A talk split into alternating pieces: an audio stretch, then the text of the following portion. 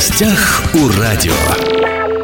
Здравствуйте, меня зовут Владимир Лозовой. Сегодня мы будем говорить на достаточно серьезные темы. Напротив меня у микрофона журналист, политолог, культуролог, общественный деятель Алексей Чедаев. Алексей, здравствуйте. Приветствую.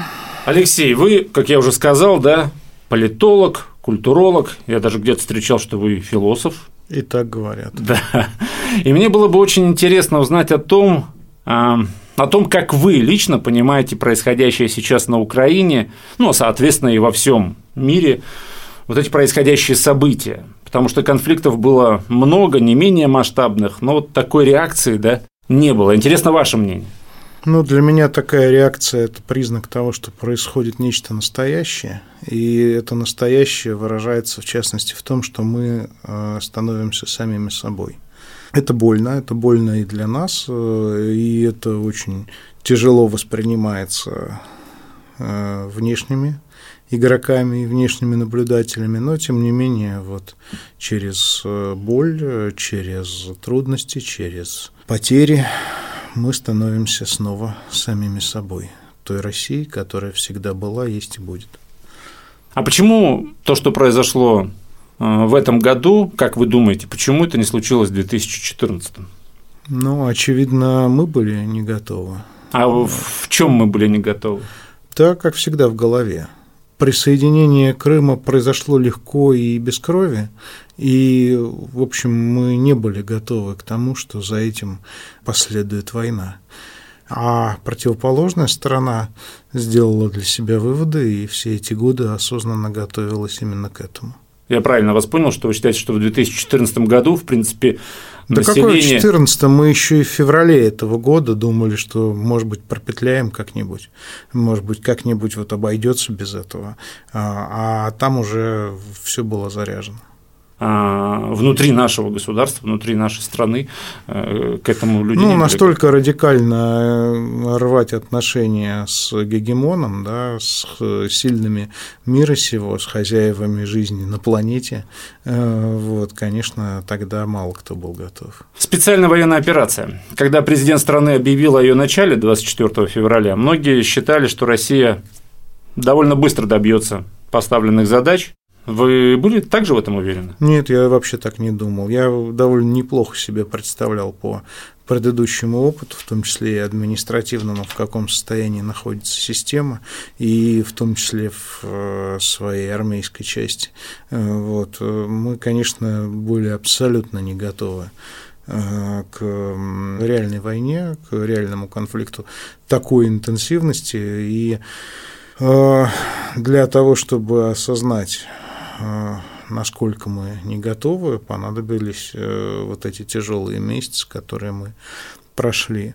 И для меня самого тоже, я же, понимаете, я в самый первый день, вот э, все мои коптеры, я летал много, да, я их отдал на фронт, потом начал с друзей собирать, потом начал через телеграм-канал собирать, вот, потом понял, что, ну, мы их отдаем, а они их теряют, потому что летать не умеют, начал учить, вот, ну, втянулся.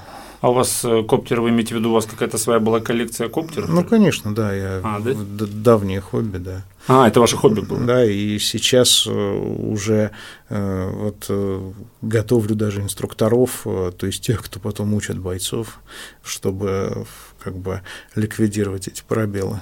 А как вы отреагировали на начало спецоперации, на ее объявление? Ну, я задал себе прямо перед зеркалом буквально несколько вопросов.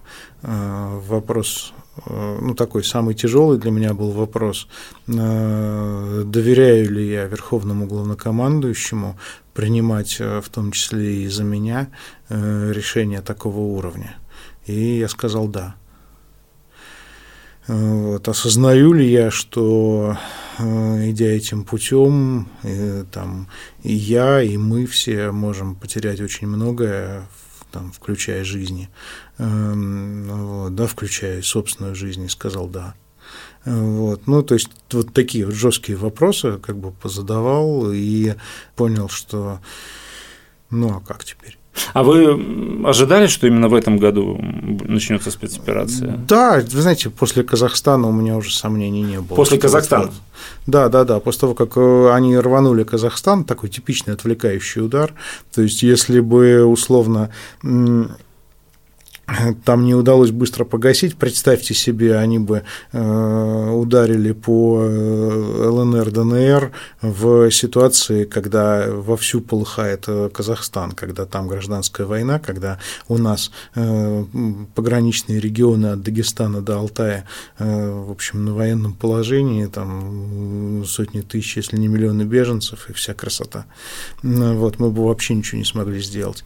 Вот. А то, что там в og ЛНР, ДНР э, будет удар, э, всем, в общем, специалистам тоже было очевидно, да и даже особо не специалистам тоже. Но вот возьмите весеннюю историю Мариуполь, ну откуда там 20 тысяч вооруженных, готовых к наступлению, да, экипированных по последнему слову техники бойцов, то есть вот то, как было по состоянию на февраль. Мы опередили там максимум на пару недель. Но эта разведка сработала, как вы думаете? То есть могли бы 24 февраля ничего не начинать? Не, ну они же просто думали, что Путин не решится. Вот, что, в общем, как бы наши съедят. Да, то есть там была, был примерно хорватский сценарий, ну то, как хорваты в свое время буквально за несколько дней ликвидировали э, сербскую Украину таким стремительным наступлением. Э, вот, и, в общем, у, у них тоже все было готово. Практически все ВСУ стояли э, да, выстроенные на границах народных республик. И уже эти самые тральщики снимали минные заграждения. Я где-то читал о том, что то, что вы сейчас сказали, да, о том, что они надеялись, что Путин не решится. Где-то я читал, что после Одессы в 2014 году Путин уже, в принципе, решился. Я, может, э, скажу болезненную вещь, но, к сожалению, как жизнь показала, мало чтобы решился один Путин. Надо, чтобы вот э, страна, общество как целое тоже для себя решилось, ну, поняла, значит, э, что происходит. А это осознание приходит медленно намного медленнее, чем надо.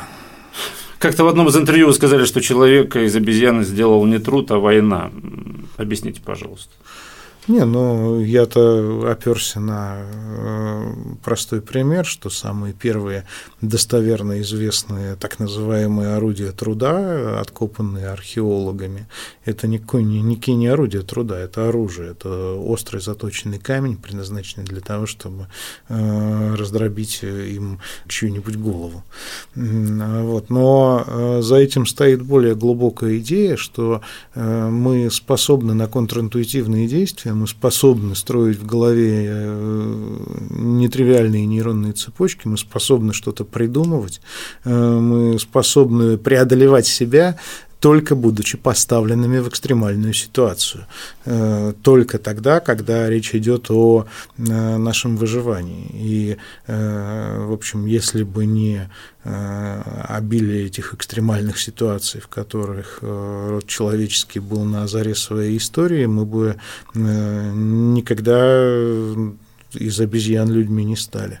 То есть вы имеете в виду, в принципе, в таком смысле общечеловеческом?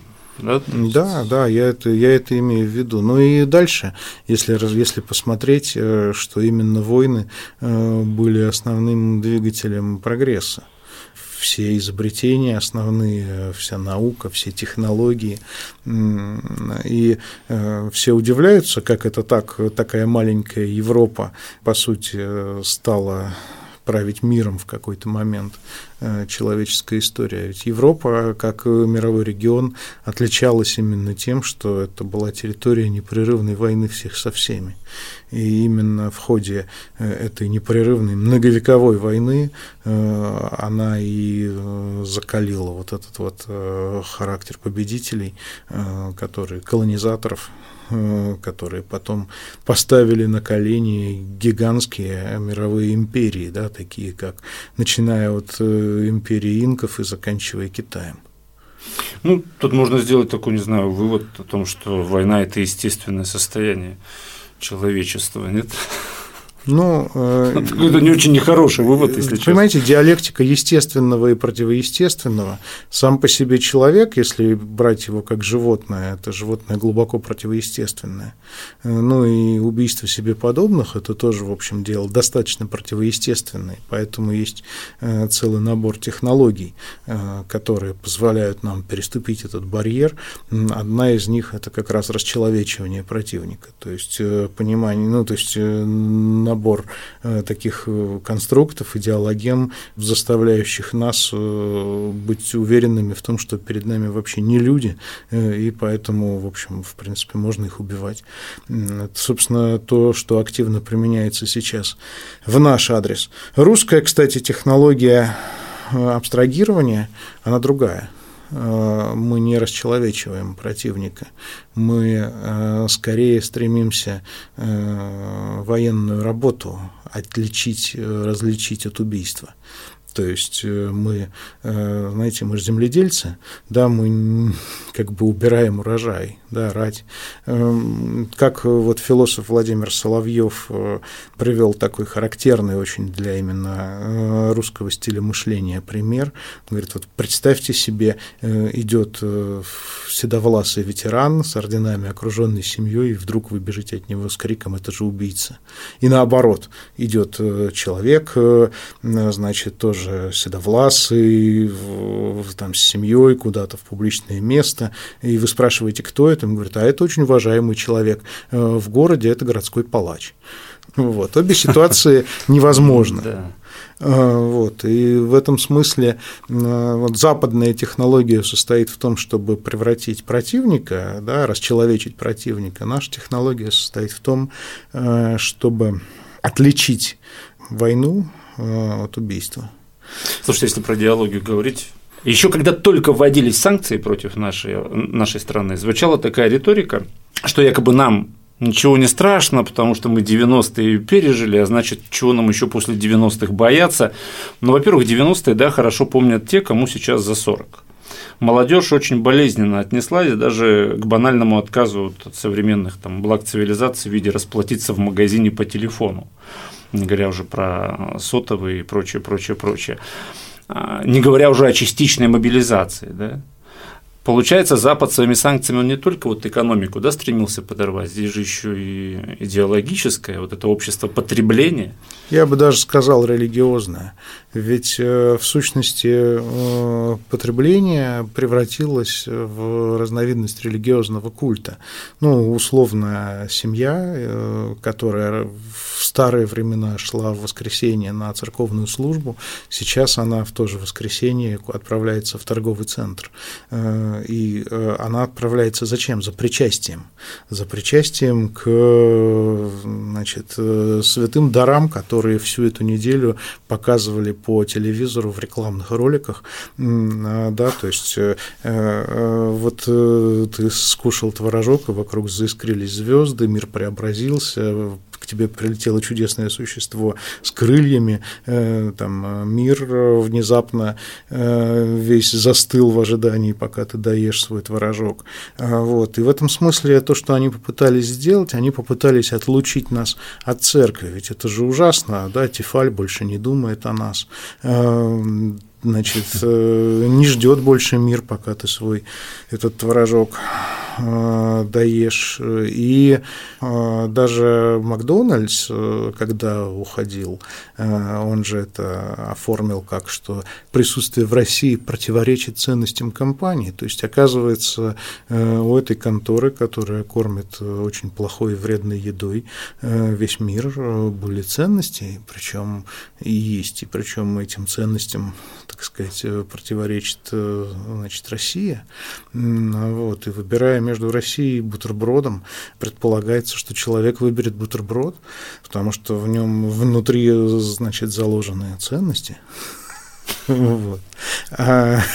И э, вот как в средние века, э, значит, даже когда королей отлучали от церкви, они э, пешком, босиком шли в коносу, да, и каяться, полагалось, что мы тоже, будучи вполне себе адептами вот этой религии, оказавшись неспособными там расплатиться картой или обновить софт на смартфоне или зайти в любимую социальную сеть, мы зарыдаем, посыпем пеплом голову и пойдем к вот этим папам, э, значит, просить э, прощения. Я так счастлив, что этого не произошло, э, вот, что все-таки жизнь показала, что у нас до сих пор своя вера, да, как-то, ну, не в бутерброд, а что-то ну, другое.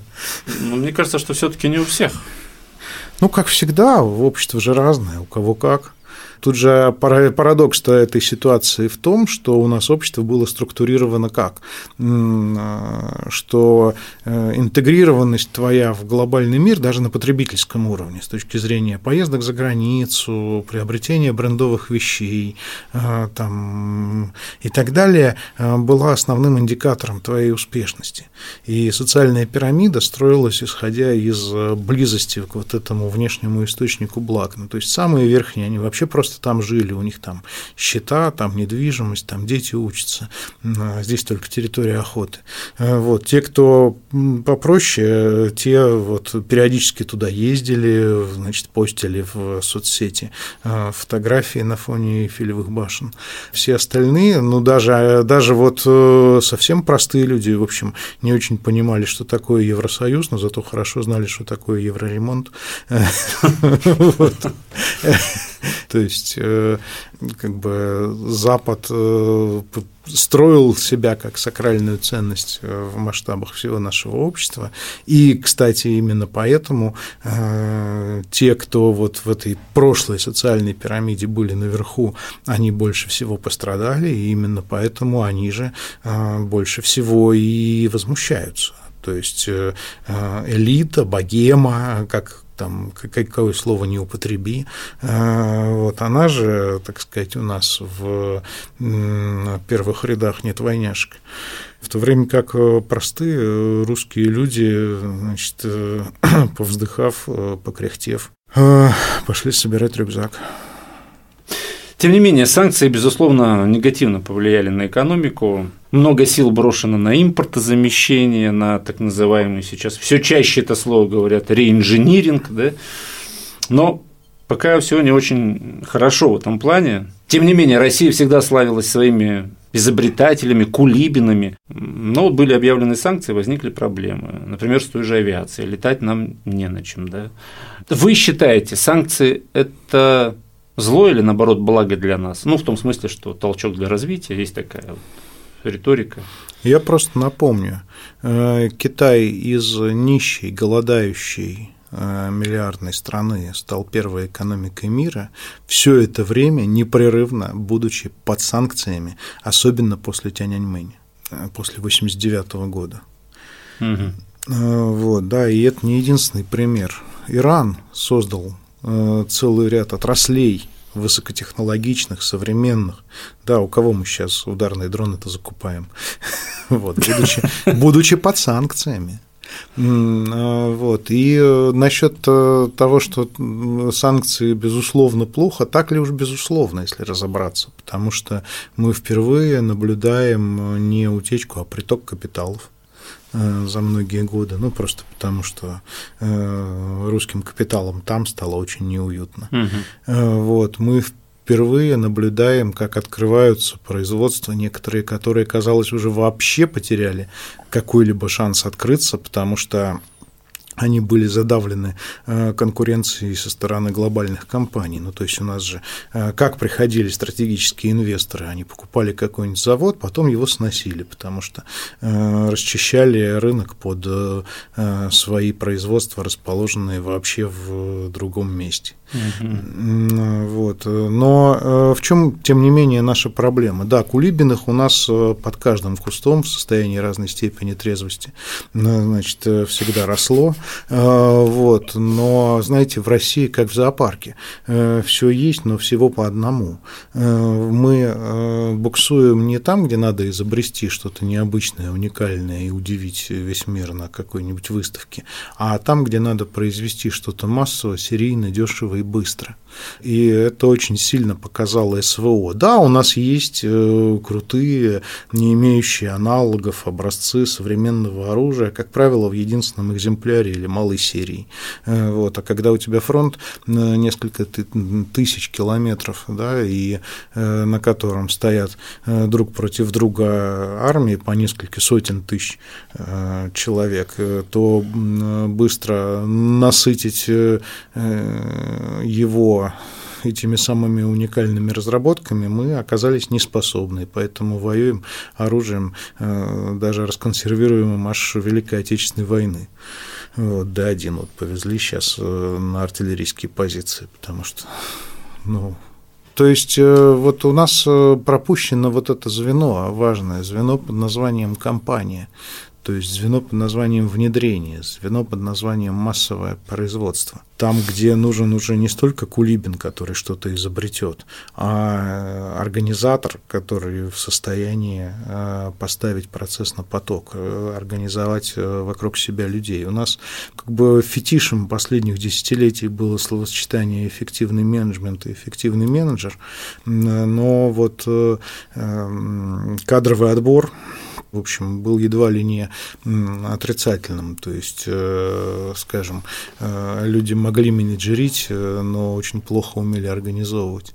Да, недавно на на телеканале РБК смотрел одно интервью, там прозвучало такое не мысль, а утверждение одного из экспертов, там достаточно серьезные эксперты, о том, что а, с управленцами в России, как оказалось, действительно проблема. Да, особенно сейчас, потому что управление – это в первую очередь интеллект, это в первую очередь мышление, и это в первую очередь э, технологии. А борьба за место под солнцем, в ней у нас э, побеждали не самые умные – угу. а самые ловкие, что ли. Так выход какой? Как вы думаете, мы сможем э, не так же быстро это все-таки получится у нас импорта заместить-то все, а, потому что санкции они не исчезнут. Даже если все закончится, предположить вот этот, ну, на мой взгляд, несуществующий, невозможный, наверное, вариант, вот все взялось так и само разрешилось, и всем все хорошо. Санкции все равно останутся, правильно? Да. Они в любом случае останутся. То есть у нас другого варианта, как действительно научиться импорта замещать, или нам помогут, может быть, какие-то все-таки наши дружественные страны? Ну, а как-то тут... же надо будет это пройти, ну, потому что проблема-то существует. Два момента. Во-первых, э, в России сейчас много денег, больше, чем а, ожидалось. А, вот, да, когда в мире кризис, в том числе кризис сбыта, переизбыток э, да, перепроизводства, э, вот, то какими бы ни были санкции, всегда найдутся ушлые люди, которые э, сумеют их обойти. Ведь, э, понимаете, мы вот оказались, знаете, только в терновый куст не бросай. То есть это вот все эти санкции, они привели к парадоксальному. Э, русского человека поставили в ситуацию, где он э, должен э, достать или добыть что-то дефицитное, что на прилавке не продается. Да мать. Ну, мы на этом выросли еще в 70-е, в 80-е, да. Да? Да, да, да, это главный навык нашего человека, это первое. Ну, вот. Но есть второе соображение. Я не очень люблю слово импортозамещение. Э, это же делать э, что-то, что уже устарело. Вот. Я бы скорее сейчас думал о том, а как делать то, чего еще нет даже у них для начала для себя, потом для друзей, э, а потом и для всех остальных. О друзьях заговорили. Турция, Китай, Индия. Они держат нейтралитет по большому счету или все-таки в какой-то мере за нас в этом конфликте? Ну, это те еще друзья, вы же понимаете. Ну, вот, да. вот, но э, здесь я бы что обратил внимание, что э, при всех э, сложностях, особенно с турками, да, там, противоречивости отношений, э, здесь есть некая фундаментальная идеологическая близость, э, потому что, ну, собственно, в чем сюжет мирового конфликта? Та сторона считает, что должен быть единый центр принятия решений в Вашингтоне, и все должны подчиняться. А противоположная сторона считает, что страны могут быть самостоятельны, могут сами э, иметь свои интересы, бороться за них, отстаивать их, выстраивать баланс, тот, тот самый многополярный мир. И в этом смысле они не за нас, они сами за себя, и Турция, и Китай, и Индия, и Бразилия, и другие. Э, но э, именно то, что они сами за себя, и делает э, их нашими идейными союзниками, потому что э, мы предлагаем э, миру такую модель отношений, где можно быть за себя. А, а противоположная сторона предлагает миру модель, где за себя быть нельзя где у всех, э, как это, скованные одной цепью. Но ведь много стран, да, которые за многополярный мир, которые сейчас, ну просто образно говоря, не знаю, накупили попкорна и, и смотрят, чем все это закончится. Ну, Выжидают, правильно? Ну, нет, ну, все активно шевелятся. Почему? Потому что, как бы, расклад меняется. Я бы сказал, что вот э, особо, э, знаете, как такая старая фраза, у революции не бывает балконов. То есть э, так-то просто сидеть э, с попкорном оглянулся, а у тебя уже вон э, мебель из квартиры вынесли, пока ты Вопрос относительно развития регионов в этих условиях, опять же, немножко импортозамещения, даже не импортозамещение, я имею в виду свое производство, переориентация да, под нужды СВО. А, вы приезжаете в Хабаровский край, помню, не в первый раз. В чем преимущество нашего дальневосточного региона как вы оцениваете проводимую властями работу здесь? Опять же, Китай к нам близок. Это как-то повлияет на то, что Дальний Восток сейчас, что ему будет дополнительный толчок? Я и про порты, да, и про Китай, и про все. У дальневосточников э, есть э, такая особенность менталитета, э, да, установка, что вот мы суть те, кто здесь держит фронтир, мы суть те, кто здесь э, держит границу, мы суть Россия здесь. И, в общем, э, уже поэтому э, мы вот очень важные люди. Вот, очень важные и нужные. Должен сказать, что сейчас наступает время, когда эта установка действительно начинает оправдываться. Вот, потому что в новых обстоятельствах, ну ведь как была устроена Россия до 24 февраля, только кажется, что э, у нас э, как бы границы, вот это на карте, а на самом деле границы-то были в Шереметьево, Внуково, Домодедово, э, там.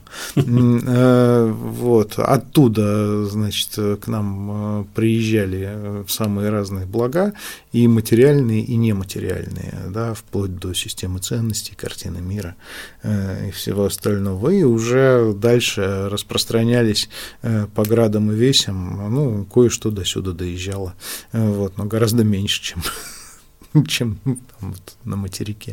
Э, вот. А здесь, э, в общем, э, была своя жизнь, здесь приграничье, как у нас шутили в Москве, племена погонщиков Тойот. Да, да, да.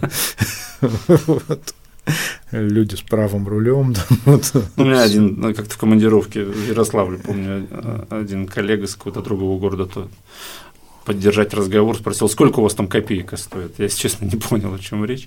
Ну, угу. есть такое про погонщиков иномарок, понимаете? Угу. Какая, думаю, копейка, о чем он говорит? Вот, э, но теперь-то получается, что те ворота, если не совсем закрылись, то очень сильно прикрылись, а здесь э, наоборот э, как бы вот эти восточные ворота э, становятся все более и более важными угу. для всей страны, не только для Дальнего Востока. Я понимаю, что вы не футуролог, но не могу не спросить, как по вашему мнению, чем, когда может закончиться СВО? Для этого не надо быть футурологом, для этого, в общем, достаточно просто так посмотреть на ход кампании. Эм, ну, по-моему, очевидно, что договариваться никто не собирается, и э, война будет вестись вплоть до ситуации, пока одна из сторон окажется не в состоянии ее продолжать, хотя бы одна из. Ну, я так понимаю, что речь идет прямо действительно о невозможности ее продолжать. То есть, что называется, заднюю да, скорость никто не, не включит в данной ситуации. Ну да, но… Ну, никто не сдастся. Э, русские не сдаются, а в данном случае русские с обеих сторон. То есть, сделаем вывод. Надо побеждать. Сегодня на студии был журналист, политолог, культуролог, общественный деятель Алексей Чедаев. Мы говорили достаточно о серьезных темах, о специальной военной операции, этом военном конфликте, о будущем, о настоящем. Алексей, очень интересно было с вами говорить. Для себя кое-что интересного нового узнал. Думаю, наши радиослушатели тоже. Спасибо, что пришли. Всем самого хорошего. До новых встреч. Гостях у радио.